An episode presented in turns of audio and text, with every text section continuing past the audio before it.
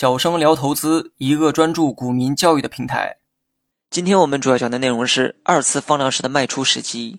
该形态有以下几点注意事项：首先，第一点，两次放量可以分别是单日放量，也可以是分别持续几天的连续放量。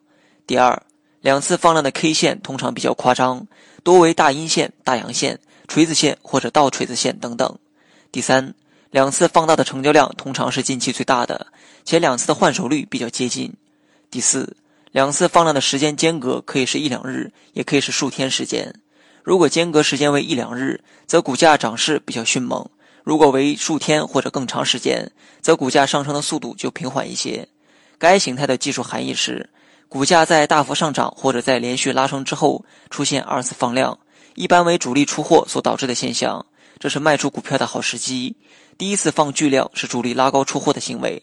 在一个或几个交易日下跌之后，主力再次拉升股价，出现逼空走势，让短线投资者认为第一次巨量是空中加油或者是换装，于是二次放量时追涨买入，主力于是趁机将手中的剩余筹码清仓出局。如果股价涨幅不大，则二次放量可能是主力洗盘的行为，但即便如此，二次放量之后股价也常常需要回调，因此遇到二次放量卖出股票都是正确的选择。具体形态，大家也可以查看节目下方图片，帮助理解。图片中，股价在中上的位置放出巨量，随后出现黑三兵形态。黑三兵后，成交量缩至地量，股价开始止跌反弹。在反弹过程中，成交量再次放大。这两次放量形成的两个顶部，间隔时间比较长，但形态的可靠性依旧存在。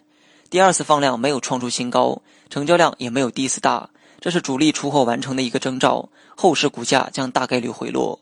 二次放量伴随的走势也有可能是主力洗盘的行为，但是即便是洗盘，也有些卖出。股价大幅上涨后的二次放量，基本是主力出货的行为，是看跌信号。但如果二次放量出现在中低档位置，那么就有可能是主力洗盘的行为。洗盘结束后，股价将进入拉升期。